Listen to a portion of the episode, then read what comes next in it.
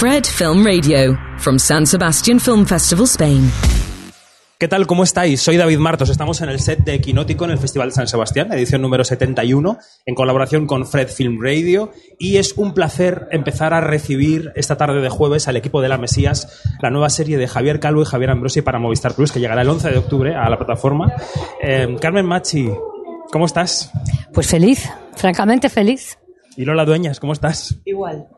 Bueno, yo creo que hoy, eh, bordeando el spoiler, es decir, sin hacerlo, vamos a ir desgranando esta serie. Yo creo que podemos decir, porque si no, no podríamos hablar, que sois dos versiones del mismo personaje, digamos, dos etapas del mismo personaje que es una eh, matriarca. Yo, en la crítica que escribo mañana la describo como una Saturna devoradora de hijos, hijas e hijo, que me parece un reto como actrices.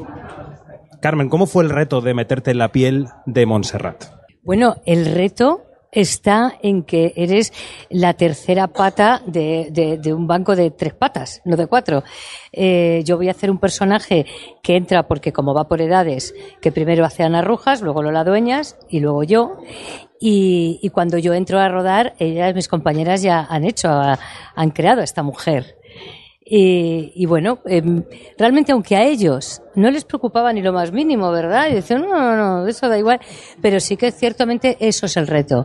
El decir, eh, yo como espectadora ya estaría absolutamente obnubilada por esa señora y ahora llega a ver qué vas a hacer tú, ¿no? En el sentido de que tenga que ver con lo que hacen ellas, que respire el mismo aliento, eh, que tengan una temperatura similar, aunque son tres etapas de la vida distintas y los seres humanos en las etapas de la vida pueden ser muy diferentes.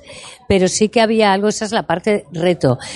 Luego, eh, trabajar con Javier Ambrosi y Javier Calvo, eh, ellos te guían muy bien, ellos te cogen de la mano y te, tienen tan claro lo que quieren y lo que no quieren y, te- y respetan tanto la energía de cada actor, cada actriz, que te van llevando muy bien a lo que... Antes ha dicho una cosa que me ha gustado mucho, te dejan trabajar con mucha libertad, pero sin embargo te van guiando mogollón, ¿no? Es- así fue. Mm. Nos contabas en Venecia, Lola, cuando además em, te daban el premio Fred allí, que, que habías hecho una transformación física brutal, que quien vea la serie a partir de octubre la va a ver, porque se ve brutalmente. ¿Cómo ha sido ese proceso? Sabes que me- como yo no he visto la serie todavía, ¿Cuál? Sí, perdón, amigas, amigos, la técnica nos obliga a cambiar de micro. Es el directo, adelante. que como yo aún no he visto la serie, te agradezco mucho que me lo digas, porque para mí sí es importante que se vea, eh, lógicamente, por, por lo que me costó conseguirlo. Eh, y me alegro, ¿no? Y porque ella es así, dos ¿no? meses quieta. Ostras. Que me alegro de haberlo hecho y estoy feliz. Y ya te conté que cuando volví a ver a, a mis dires, ya por la cara que pusieron, dije, ya está, ya me ha merecido la pena, ya está. Y, pero me costó mucho porque yo no engordo. Y me gusta mucho que se vea. Y que la gente sepa que no son cojines. Que no es relleno. Que son mis carnes, carnes. carnes, carnes. Mis carnes.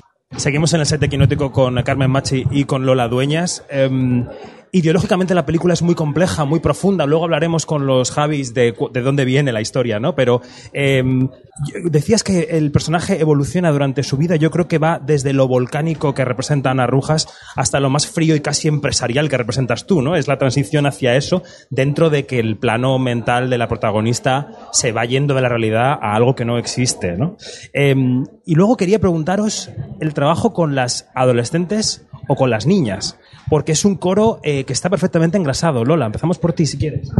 Pues me encanta que me preguntes eso. Estoy deseando ver a las niñas y aprovecho y lo digo.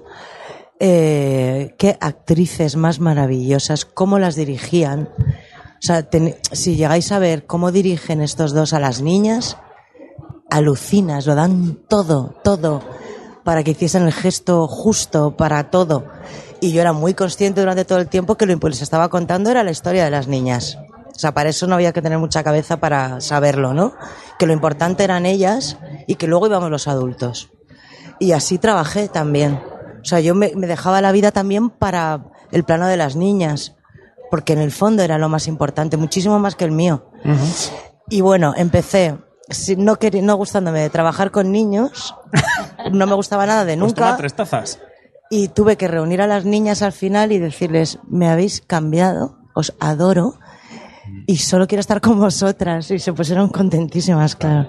En tu caso, Carmen, eh, además tienes una hija súper especial que es Amaya Romero, que debuta como actriz. ¿Cómo fue esa relación? Fantástica. Amaya es un joyón, ya sabemos, admirada y amada por todo el mundo porque de manera absolutamente justificada. Eh, como actriz a mí me sorprendió una barbaridad. También es verdad que ella dice, ah, yo fui la enchufada de la serie que no pasé por casting. Sabes que tiene una relación muy profunda, muy estrecha con, con ellos y, y es una persona de un- una capacidad de trabajo, una sensibilidad, una entrega con los ojos, todos los sentidos muy abiertos para darlo, muy agradecida, muy emocionada. Da gusto verla trabajar a ella y a todas, que igual que decía Lola, yo estoy recordando que había Claro, tú la has visto. Y sabe, esto es una historia por décadas. Eh, yo recuerdo que ellas son las niñas que han sido, la- pero ellos no querían enseñarles nada. Claro. Solamente hay una secuencia que sí le enseñaron. No puedo decir cuál. Una, Gas. una de, una de un círculo. una de un círculo. Uy, qué No, no se secuencia. puede contar. No has dicho nada, he dicho círculo. Una de un círculo. Entonces ¡Ay! había en, el te- en la, digamos, Fuerte. en el capítulo 6, que es donde está el grueso de mi personaje o de mi, mi intervención, em, había que replicar un poco el círculo, de alguna manera, ahí lo dejo. Y ellos entonces le hacían, no, no, os vamos a tener que poner a las niñas pequeñas. Y Madre efectivamente, se quedaron, no regañándolas, sino diciendo que en buscar, imaginaos cómo fue con unas niñas tan pequeñitas Claro, claro, claro, claro, claro. hacer ese momento. Y, y fue muy bestia. En el, en el texto que publicaremos mañana en quinótico.es, que invito a todo el mundo a leerlo, mañana por la mañana, a las 8 de la mañana en punto, yo evidentemente hablo de Cantando bajo la lluvia, que es una película que afecta muchísimo radicalmente a esta serie, Sí. pero lo que me viene a la cabeza, sobre todo en la presentación de vuestros personajes, es el crepúsculo de los dioses. Sois una especie de normas ¿De Desmond, ¿Sabes que yo ¿no? Sabes que yo me vino así cuando estaba una, una de las veces bajando la escalera y fue muy curioso lo que pasó porque me- de repente algo, algo pasó que me llevó ahí. Y cuando ya cortaron alguien del equipo me dijo oye te parecías a A Gloria Swanson. Digo tío pues lo he sentido bueno ya quisiera yo ser una actriz como Gloria Swanson pero tiene algo tiene sí Pues se tiene- ve. hay pinceladas de todo Os iba a ¿eh? preguntar, ¿no? Más allá del guion, de la base del guion que teníais, ¿qué referencias os daban ellos? ¿A qué, os- a qué os pedían que os agarrarais? ¿Qué os pedían que vierais, que leyerais, que sintierais?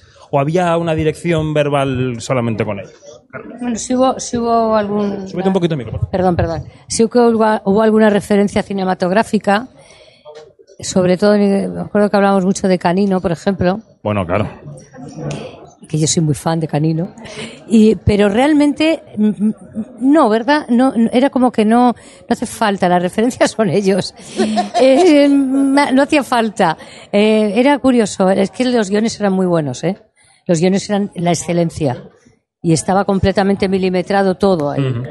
Pero realmente no, es que ni siquiera recuerdo más referencias, pero creo que no hacían falta. Para ellos sí, para nosotras no. También ah, quiero añadir Sí, sí. que, y, y vas a estar de acuerdísimo conmigo, que son increíblemente, o sea, han visto todo, escuchado todo y leído todo. Sí, sí. Es brutal. Eso es verdad. Es bru- son brutales. Bueno, yo lo que pienso es que la serie mezcla el, la frescura de sainete que tiene Paquita Salas y la llamada, en cierto sentido, con la... Yo creo que ellos alcanzaron mucha madurez técnica en Veneno y que la mezcla está aquí, ¿no? De las dos cosas. Y luego la serie tiene mucha, también tiene mucha negrura, ¿no? Aunque tiene toques de humor, es una serie que te mete, que te mete en un pozo, te lanza un pozo que yo creo que llevamos todos dentro, ¿no? La salud mental es muy importante en la serie, ¿no, Carmen? Absolutamente. Pero absolutamente. Y la maternidad y la salud mental unidas. Creo que la maternidad en eh, cómo, cómo, cómo está expuesta aquí. El apego a los hijos. el Hay apego a los que hijos, tienen... al exceso de hijos, el exceso de partos y el exceso de embarazos no puede ser muy bueno para la cabeza de nadie. A lo mejor viene alguien ahora a montarme un pollo, pero vamos, creo que tiene que ver. Tiene que ver. Entonces la salud mental en el, eh, creo que, sí, bueno, la salud mental en general en- está en toda la serie, pero hay algo, antes has dicho una cosa muy bonita también. No, y una reflexión muy bonita sobre la infancia también, ¿no? Que es interesantísima, yo creo. Que es cómo los niños miran el mundo de los adultos, ¿no? Y lo delicados que son. Sí, sí, sí, totalmente. Hay una mirada hacia los adultos que es, que es impresionante. Bueno, eh, tenemos que ir terminando la charla. Me dicen, sé que ha sido un poco corta, pero tenéis una promoción muy intensa. Me da la impresión de que nos cruzaremos en la temporada de premios. No sé si lo pensáis también vosotras. Sé que me vais a decir que no hacéis los papeles para esto, pero ya os lo digo yo. Pero tengo una sorpresa final, que es que tenemos de patrocinadora Filmin en este set. Y Filmin nos pide que a las personas que vienen les preguntemos por una película que crean que les ha cambiado la vida. Puede ser película propia, hecha por los invitados, o puede ser película ajena, puede ser Canino, por ejemplo, o puede ser un clásico que visteis de pequeñas. ¿Qué película diríais que os ha cambiado la vida, Carmen?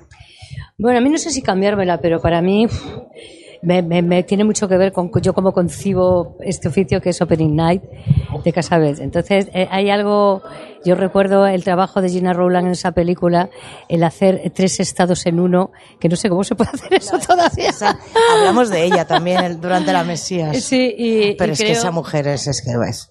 Sí, hay algo ahí, además está el teatro por medio, había- hay algo ahí me- que si no me la cambió, al menos es una influencia muy grande en mí. ¿Y Lola? A mí no me cambió la vida, me cambió más la vida el teatro porque mi padre era actor y las actrices que trabajaban con mi padre, sobre todo, como Esperanza Roy, la Machi también, la admiraba muchísimo cuando yo era jovencita, o Asar Baltasar. Es una peli que me impactó muchísimo. Y eso que el protagonista es un burro. Totalmente. Totalmente. Que hemos tenido hace poco EO, la película del burro también. Sí. Bueno, pues Carmen Machi y Lola Dueña, es un placer, como siempre, charlar con vosotras. Igualmente. Y suerte con esta Mesías que empieza ahora a echar los pasos y que tendrá larga vida seguro. Qué bien. Muchísimas gracias. Muchas Gracias, a vosotras. Y seguimos en quinótico.es. En un ratito viene más equipo de la Mesías, no os despistéis.